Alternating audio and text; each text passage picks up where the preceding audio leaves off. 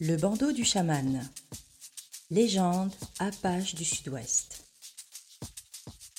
Nos sentiers rocheux sont mythiques, car les êtres spirituels marchaient à côté de nos aïeux. Au temps de l'esprit montagne, Didini, ceux-ci avaient un nom. Ndenabiyiti, le peuple rêve. Ils vivaient parmi les rochers, connaissaient les secrets de la terre. Nous, les Apaches enfants du vent, nous sommes venus du nord. Mais nos racines ont poussé ici. Celui qui donne la vie nous a transmis des épreuves et du courage, le goût pour la sagesse et les légendes. Elles se chantent dans la nature sauvage, là où les esprits répondent aux hommes qui honorent et cultivent le sacré. Ce jour-là, la corniche de terre rouge et les parois ambrées offraient un fabuleux spectacle. La chaîne boisée ajoutait sa touche verte à la blancheur des montagnes.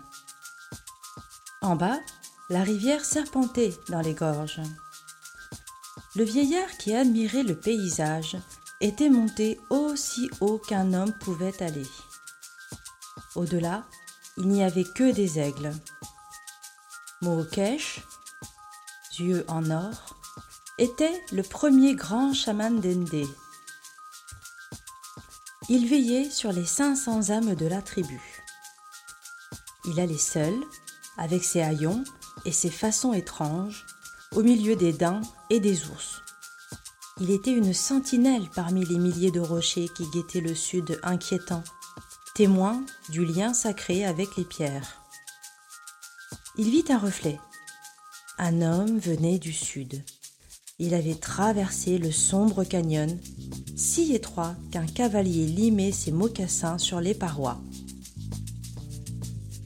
Il courait dans l'unique passage comme poursuivi par un fantôme, se retournant sans cesse.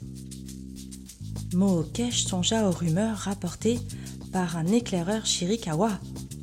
Il y avait au-delà de la forteresse montagneuse un peuple qui s'adonnait au sacrifice. Ils adoraient un serpent géant couvert de plumes. L'intrus arriva dans le campement d'Ende, mort de fatigue et de soif. Il était richement vêtu. Broderie fine, verre poli, bijoux, broches serties de pierres inestimables. Il demanda protection et s'évanouit. Le chef, lance fidèle, fit signe à sa compagne. Douce pluie amena une cruche d'eau et souleva la nuque de l'homme. Il ouvrit les yeux et but avidement. Le cercle indien contenait toute la tribu, à part Mookesh qui descendait de son nid sans se presser. L'étranger avait le corps lacéré, de vilaines blessures autour des poignets.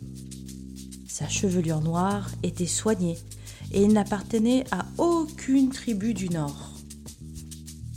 Douce pluie le fit porter dans son wikiyup, tandis que quelques femmes habiles dans la préparation d'herbes et d'onguents s'agitaient. Les femmes firent ce qu'elles pouvaient, mais la vie quittait l'étranger. Le cercle s'ouvrit sur l'homme médecine. Le visage de Mookesh était comme une coquille de noix, ses cheveux blancs tombaient sur ses épaules. Ce qu'il y avait en lui d'inquiétant et de sacré était dans son regard. Il avait des yeux jaunes qui mettaient les plus endurcis dans le malaise. Quand les Indiens lui donnaient des présents, il les remettait aux plus démunis. Il aurait pu porter un bel habit en peau de daim, mais il préférait ses vêtements rapiécés et ses mocassins usés. Même le jour de son bouillon annuel, lorsqu'il avalait un potage fait d'un cerf entier réduit à l'état d'un seul bol, il n'avait ni couverture de cérémonie, ni turban neuf. Juste le gilet où pendaient des plumes et des os le vieux bandeau gris noué autour du front. Il posa son bâton recourbé à côté de son pied, dénoua son sac médecine et entra dans le wikiyup, sa pierre de foudre à la main. On n'avait entendu qu'un léger murmure d'incantation quand le vieux chaman sortit. L'homme doit dormir. Il vivra. Dans quatre jours, nous tiendrons conseil. Enju, j'ai dit. Quatre jours plus tard, l'étranger s'éveilla. Assis dans un demi-cercle de paroles, se tenaient deux braves. Le chef, lance fidèle, douce pluie, et un vieillard au regard impénétrable. On lui tendit un bol de maïs, et après quelques bouchées, il vint s'asseoir avec crainte. Il se présenta. Il venait de très loin, au sud de la barrière des montagnes. Il était le dernier d'un peuple décimé par un autre plus puissant. On l'avait gardé pour le rituel des vainqueurs. On lui avait fait cadeau d'un an de vie. Il avait été fait fils du soleil, vaincu élevé au rang d'un dieu, brûlant ses derniers mois dans le luxe et la jouissance. À dix jours du terme, il avait appris sa fin proche il serait bientôt sacrifié comme une bête, cuit, dévoré par les adorateurs d'un dieu assoiffé de sang. D'après l'homme qui lui avait révélé son sort, le serpent à plumes avait jadis été la divinité d'un peuple pacifique avant d'être dévoyé, adoré par des fous ivres de pouvoir. Il s'était échappé au milieu des préparatifs d'Holocauste. Ses liens avaient été distendus, peut-être par ce même homme. Le silence se fit dans le Wikiyup. Un brave le rompit pour dire que les Apaches devaient penser à leur sécurité. Quelque cruel que fût le sort de cet homme, il fallait le renvoyer de l'autre côté et le rendre à ses ennemis. Douce Pluie hocha la tête et regarda intensément son mari. Lance fidèle pesait chaque option entre la sécurité pour les siens et la générosité d'un brave. La sagesse me conseille de faire un pas en avant et un pas en arrière. C'est une danse inconfortable, dit le chef. On ne peut décider à la légère. Mokesh prit à son tour la parole. Sa voix cassée était aussi expressive que son regard était insondable. Le traqueur se contentera-t-il d'un seul dent Peut-être, peut-être pas. Quoi que nous fassions, nous sommes face à un prédateur. Restituer le fugitif ne garantit pas notre sécurité. Et puis, si le grand esprit a mené cet homme dans notre camp, ce n'est sûrement pas pour nous voir trembler comme des dindons. Sont-ils bien les fils de ce grand serpent? J'en doute. Ils ne connaissent pas les lois sacrées. Que l'homme reste, dit le chef, et on verra ce qu'il convient de faire.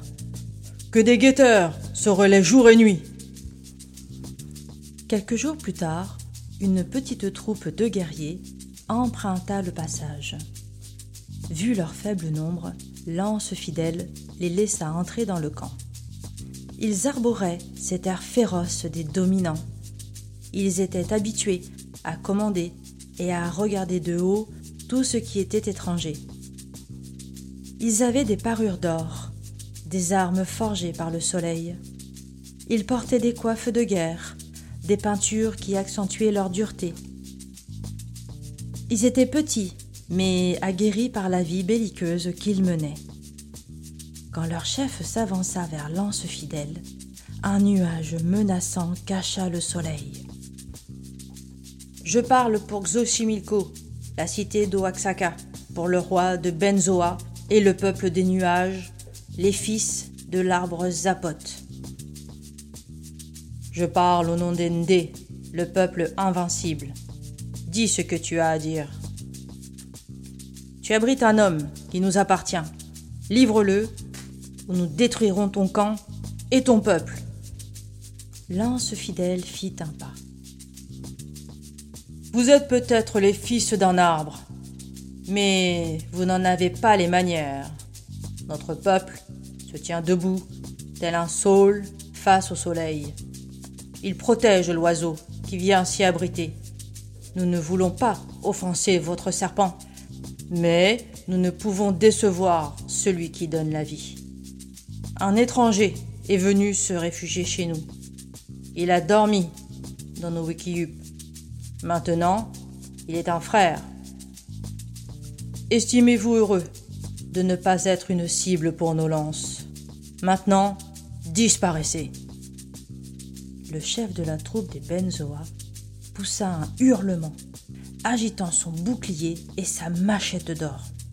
Il mima le combat qu'il souhaitait livrer et s'arrêta fièrement, le pied sur un ennemi fictif. Après quoi, la bande recula et disparut sur le sentier caillouteux. Quand ils furent partis, les Apaches ressentaient colère et crainte mêlées. L'étranger proposa qu'il échange sa vie. L'armée des Benzoa devait se tenir de l'autre côté de la montagne. Un guetteur le confirma plus tard dans la soirée. Ils étaient à portée de regard, à quelques heures de marche. Qu'un groupe de braves bloque la gorge pendant que nous levons notre camp et trouvons une cachette sûre. C'est pas le moment de nous peindre le visage. Quand nos familles seront en sûreté, nous verrons. Mohokesh fit ressentir sa voix. Je suis votre chaman. J'irai seul dans le défilé. Aucun ennemi ne traversera cette montagne sacrée. Partez ou restez, je garderai cette terre pour vous.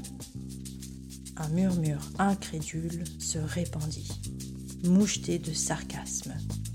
Quand Mohokesh répéta qu'il était le chaman, qu'il irait seul et garderait la terre intacte, quand il fit résonner sa voix sur les rocs, on le crut. Ses yeux brillèrent d'une telle intensité que le camp sentit la protection du grand esprit. Le vieil homme racla un doigt sur la terre rougie par le sang coagulé des ancêtres et dessina deux traits sur ses joues. Un Apache ne tourne jamais le dos à un ennemi. Je serai toujours là pour vous protéger. J'ai longtemps parlé à la montagne. Le moment est venu que je devienne votre esprit gardien. Enju, j'ai dit. Il se tourna vers l'anse fidèle, respectant l'usage qui veut que le chef prenne la décision. L'homme posa la main sur son épaule et hocha gravement la tête. Les Indiens s'écartèrent. Un enfant apporta une plume d'aigle. Mohokesh la passa dans son bandeau et s'éloigna avec son hocher pour seule arme. Un groupe d'Indiens voulait partir, mais quand les tambours de ceux qui avaient décidé de rester résonnèrent dans le canyon, la réponse des esprits s'éleva. Le vent et les cris d'animaux rallumèrent la foi de tout le peuple. Aucun Apache ne quitta le camp. Des prières et des chants se tissèrent en un tapis sous les pieds du vieillard, dont le regard ne cessait de croître en intensité à chaque pas. Il avait atteint le milieu de la passe quand les premiers assaillants arrivèrent. Un tonnerre de rires et de colibés jaillit des gorges des benzois. Mohokesh reprit sa marche en agitant son hochet. Vous feriez mieux de vous enfuir. Ses yeux irradièrent, devinrent effarants quand il s'ajouta un sifflement tétanisant. On eût dit quel cocher de géant. La crécelle vibrait dans la main du chaman. Dans l'autre, il tenait son bâton courbe, les deux pointes dressées, rouges comme des braises. Les plus courageux des assaillants, sortant de leur léthargie, se rapprochaient. À 300 pas, ils agitèrent leurs armes pour l'assaut. Le frétillement s'amplifia. Quand le plus téméraire fondit sur le chaman, celui-ci disparut dans une épaisse fumée noire. Alors, le silence se fit, suivi de cris de terreur et de souffrance. Les Benzoa étaient pris d'une terrible danse, gesticulant, empoignant leur corps brûlés. Leur chef chargea à son tour. Il ne rencontra nul vieillard dans la fournaise, mais vit un immense serpent darder sur lui deux yeux d'or hallucinants de lumière magique. Le serpent fendit l'espace, planta ses crochets et versa un feu brûlant dans ses veines. L'armée avançait toujours à l'aveugle dans le défilé. Alors la créature anéantit les assaillants. Quand tout fut terminé, que les dernières plaintes s'éteignirent, l'anse fidèle s'avança sur le sentier. Des centaines de corps y gisaient. Au loin, les survivants fuyaient vers le sud comme des possédés. Mookesh était introuvable. On fit une cérémonie funèbre pour apaiser les esprits des ennemis. On dansa pour célébrer la victoire et rendre grâce à Mookesh. La vie reprit dans le camp Apache. C'est bien plus tard qu'ils surent enfin ce qu'était devenu leur chaman. Entre les rochers, ils entendirent une crécelle, virent un immense serpent s'enrouler, prêt à défendre l'entrée de la gorge. Il inspirait une crainte sacrée. Fidèle fit signe à ses hommes de reculer. Les yeux s'allumèrent quand il s'approcha. Le chef vit les écailles du reptile. Elles étaient du même tissu gris que le bandeau de leur chaman et disposées en facettes de diamants.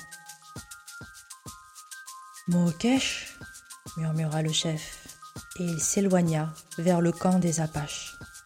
Le peuple invincible, les Ndé, les fils et les filles d'une Ndé Nabiyeti, le peuple rêve.